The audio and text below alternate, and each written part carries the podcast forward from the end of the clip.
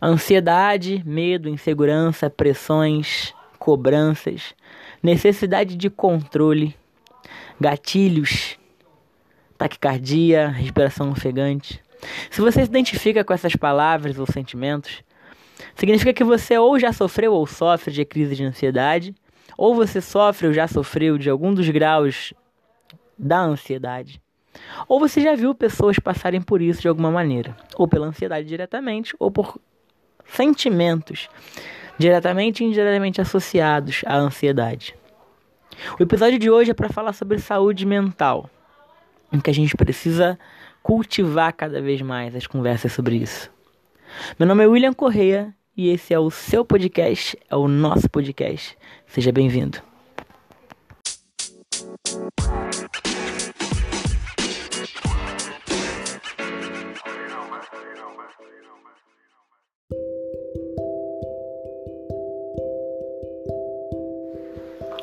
Eu particularmente eu gostaria de falar sobre isso na perspectiva desse trabalho, né, novo que eu estou assumindo na prefeitura de Maricá como professor lá da rede.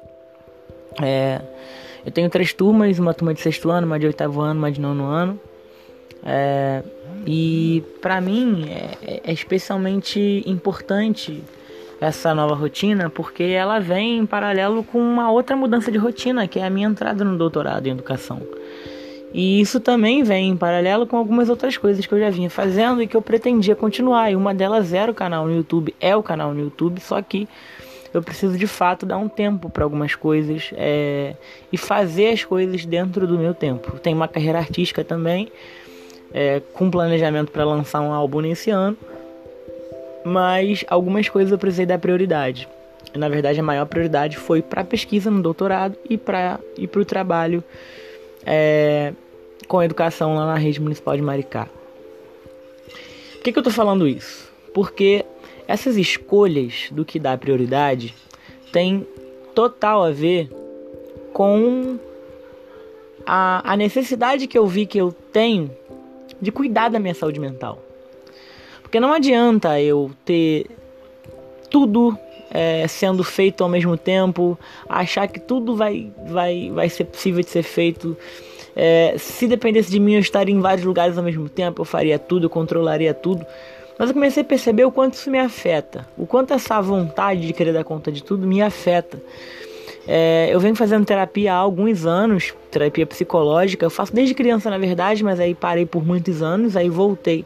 Tem alguns anos, uns três anos. É, três, quatro anos, que três. É, justamente porque me afeta muito essa questão de achar que eu preciso dar conta de tudo. E eu não vou dizer que eu tô curado, entre aspas, disso. É um processo contínuo de desconstrução desse entendimento de que precisamos controlar tudo a todo momento. Não, não precisamos. Só que muitas vezes é uma briga do nosso eu racional, falo particularmente, falo por mim, é, é uma briga do meu eu racional com o meu eu emocional de ficar ali é, achando que eu preciso da conta de tudo. Então, racionalmente eu entendo que eu não preciso, mas emocionalmente eu acho que eu preciso. Então é como se houvesse uma sensação de que está algo incompleto, de que uma coisa foi deixada para trás, de que não estou controlando tudo como deveria, que não está tudo organizado como deveria. Isso é péssimo, porque aí eu vou criando uma falsa sensação, uma sensação de, de que eu não tô, não tô bem, e de que não tá tudo não tá tudo certo, que as coisas não vão dar certo, afinal tá faltando alguma coisa. E como pode dar certo tá faltando alguma coisa? Entende? Então é um contrassenso, é, porque ao mesmo tempo que a gente precisa cuidar da saúde mental para fazer as coisas direito, a sensação de que se eu deixo algo para trás, eu não estou fazendo as coisas direito. E aí se eu tento buscar essa coisa que eu acho que ficou para trás, eu fico nesse movimento circular para sempre. E isso desgasta a minha saúde mental. Então, quando a gente fala de saúde mental, a gente está falando de saber respeitar os próprios limites. E entender que sim, tá tudo bem se você não consegue fazer tudo naquele momento, naquela hora, naquele dia, ou se alguma coisa ficou para trás por fazer, ou se um planejamento que você tinha não deu 100% certo e que você de repente decidiu colocar para outro dia, ou alguma coisa que ficou para trás, você decide deixar para trás mesmo, porque aquilo não era tão importante. Então é, é uma jogada de decidir as coisas nos momentos que devem ser decididos. Então é estratégia. É puramente estratégia. É saber jogar. Jogar com, as, com aquilo que está colocado, saber jogar com aquilo que a gente precisa lidar na vida e nas nossas escolhas. Então, é, particularmente falando, eu tenho tentado dar um tempo para mim, tentado dar um tempo nas coisas que eu é, fazia excessivamente, tentado reduzir um pouco esse peso que eu carrego sobre os ombros, de achar que eu preciso produzir coisas a todo momento e fazer hora extra e planejar as melhores aulas e fazer uma pesquisa de doutorado da forma que eu gostaria. É, só que às vezes, até em termos de tempo e fisicamente falando, não tem como. Né? E, e, e, e o ato de perder alguma coisa para mim sempre foi muito pesado, né? por várias questões. É, o ato de perder, de deixar para trás, de, de, de, de, ter a sensação de que eu não estou no controle de uma coisa que, se quer, era, era e é ainda muito angustiante, muito sufocador, digamos assim, e pesado para mim. Então a terapia psicológica, eu não tenho nenhuma vergonha de falar sobre isso, porque a gente precisa fazer terapia por vários motivos.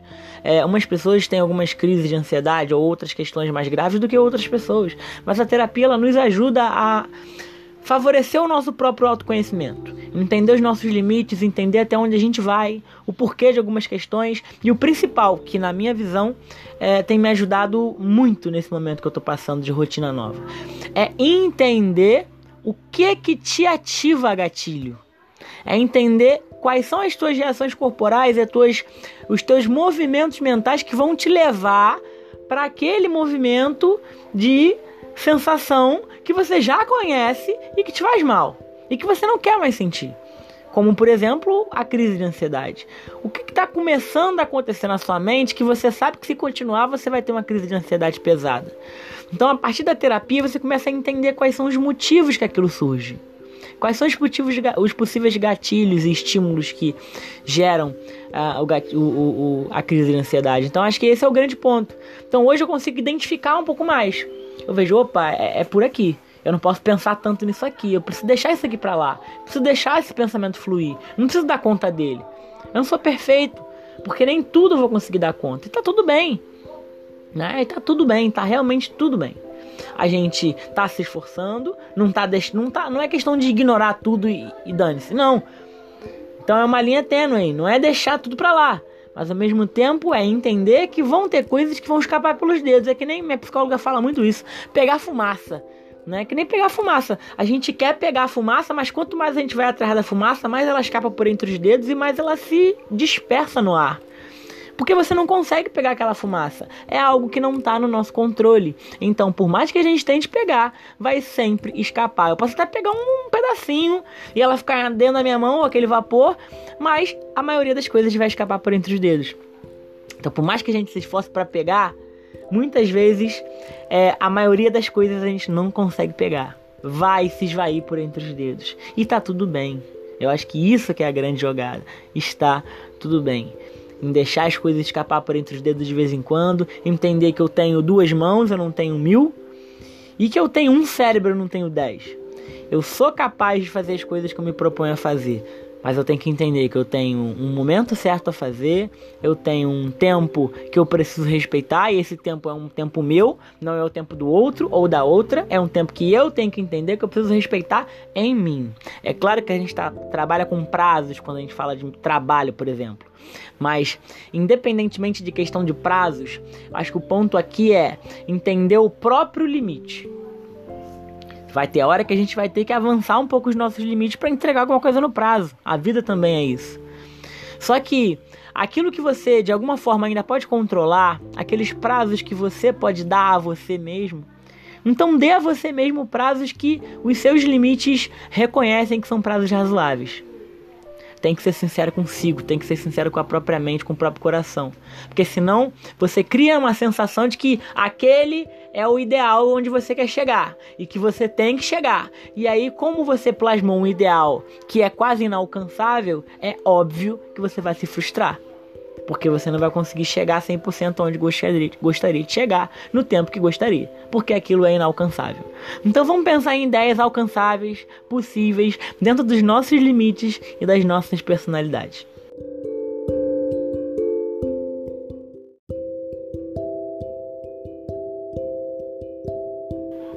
Ansiedade é algo que efetivamente pode ser tratado, pode ser conversado, pode ser trabalhado. É um processo contínuo e que requer terapia psicológica de preferência. E não há porque ter vergonha de falar que faz, não há porque ter vergonha de fazer terapia psicológica, porque isso te ajuda a se entender, te ajuda a entender o outro e te ajuda a conviver muito melhor em sociedade. Identificar os teus gatilhos de ansiedade é muito importante para reduzir. Então, tudo bem não dar conta de tudo. Eu sei dos meus próprios limites ou eu estou em processo de aprendizado dos meus próprios limites. Eu não sou obrigado a acertar tudo o tempo todo, não sou obrigado a fazer tudo o tempo todo. E tá ok, tá ótimo. Eu sei que eu tô dando o meu melhor. Eu sei que eu sou responsável. E eu sei que em algum momento eu vou fazer tudo aquilo que eu quero. Mas uma coisa de cada vez, um passo de cada vez, deixando os pensamentos fluírem, para que tudo fique bem na hora que tiver que ficar, para que tudo aconteça na hora que tiver que acontecer, de forma que eu respeite os meus próprios limites, o meu próprio corpo, a minha própria mente. Então esse foi o episódio de número 2 do nosso podcast, professor William Correia. Eu espero que vocês tenham gostado e nos próximos episódios a gente, se vocês quiserem, a gente continua falando sobre isso. E a realidade é que eu tenho um planejamento de algumas coisas que eu quero falar aqui, mas que for surgindo a gente vai inserindo, porque acho que o podcast ele também permite essa informalidade, a inserção de coisas que não estavam no script. Tamo junto, galera. Beijão.